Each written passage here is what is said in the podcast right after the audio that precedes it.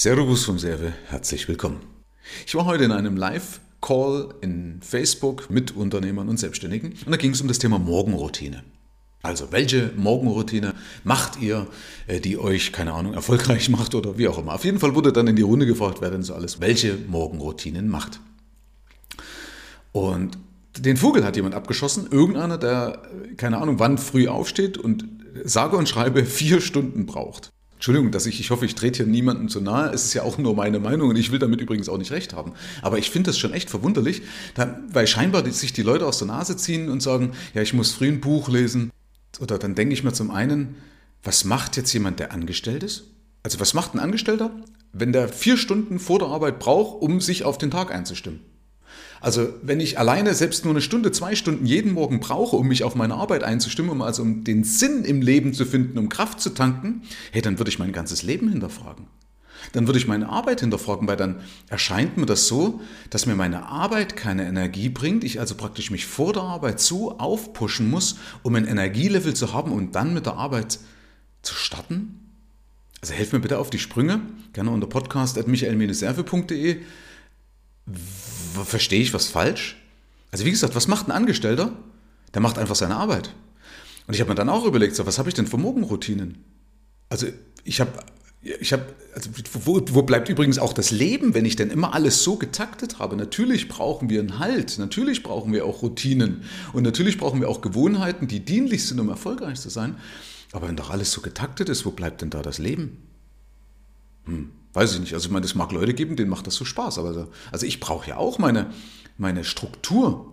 Und das, das geht bei mir alles auch mit System. Aber du, ich, ich habe zum Beispiel auch nie ein Zeitproblem. Äh, weißt du, ich hatte letztens auch ein anderes Gespräch gehabt, das sagt, äh, meine Stärke ist darin, dass ich das, was ich tue, effektiv und effizient mache. Und dadurch komme ich auch mit wenig Zeit, komme ich dahin und erreiche viel mehr. Und das habe ich mir bei dem Typen gedacht, der dann vier Stunden Morgenroutine macht und sagt, bis der fertig ist, habe ich schon Geld verdient. Also, weiß ich nicht, was soll das bringen? Wie gesagt, selbst wenn einer nur zwei Stunden macht oder eine Stunde Morgenroutine, weiß nicht, wie gesagt, vielleicht liege ich auch falsch, vielleicht bin ich oldschool, vielleicht braucht man das heute, vielleicht ist das trendy, ich habe keine Ahnung, weil für mich ist so eben, ich stehe früh auf, wenn die Sonne scheint. Also es ist tatsächlich so, ich wache nicht mit dem Wecker auf, sondern ich stehe dann auf, wenn mein Biorhythmus mich rausschmeißt. Das ist mein Luxus, das genieße ich. So, dann stehe ich früh auf, dann mache ich meinen Kaffee, gehe in mein Büro, check meine Postfächer, nicht die unangenehmen Dinge, die sortiert meine Assistentin aus. Und dann stimme ich mich kurz ein bisschen ein. Ich mache heutzutage eine Affirmation, gebe ich zu, von, also das nee, ist keine Affirmation, sondern das ist so ein Text, den ich mal aus dem äh, Film von Steve Jobs rauskopiert habe.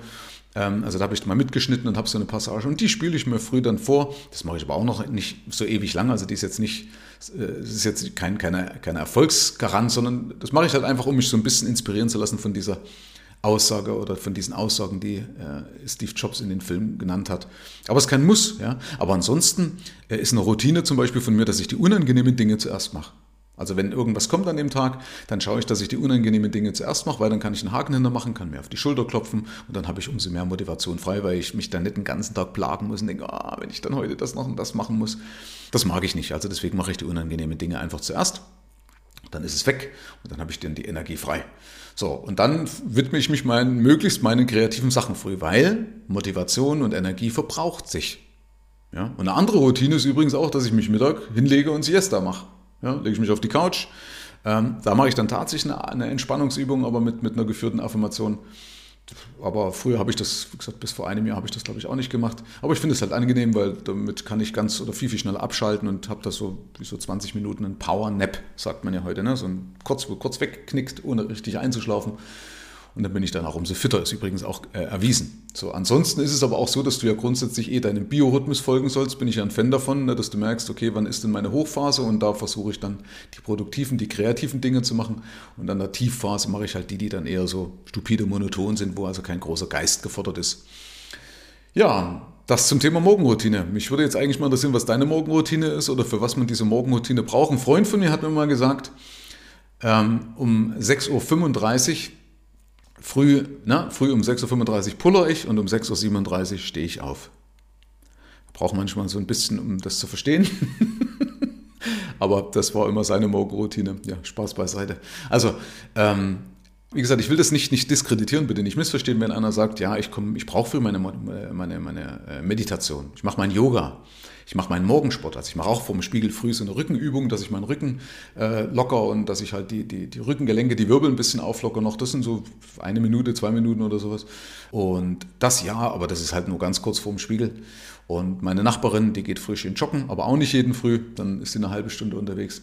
Aber ich finde halt einfach, dass man gar nicht also aus meiner Welt braucht man gar nicht so viel Geschiss machen und ich brauche auch diese krasse Struktur nicht, ja, sondern ich esse halt, wenn ich Hunger habe und das ist mal 8.30 Uhr, mal ist es um 9 ja, und dann gibt es halt Müsli, mal gibt es Brot, je nachdem, auf was ich halt Lust habe. Ja, ich höre da tatsächlich auf das, was ich Lust habe, weil wir achten eh oder sind eh sehr bewusst und ich lasse mich dann und nicht, nicht gerne so leiden, wenn einer sagt, ja, du musst dann und das und das ist besser, dann denke ich mir, Entschuldigung den Ausdruck, aber ich denke mir dann halt, ein Scheißdreck muss ich. Es ist mein Leben. Ich muss in den Spiegel schauen. Ich muss am Ende des Tages glücklich sein. Heißt bitte auch nicht, dass man egoistisch ist. Also ich denke schon auch im Sinne der Gemeinschaft.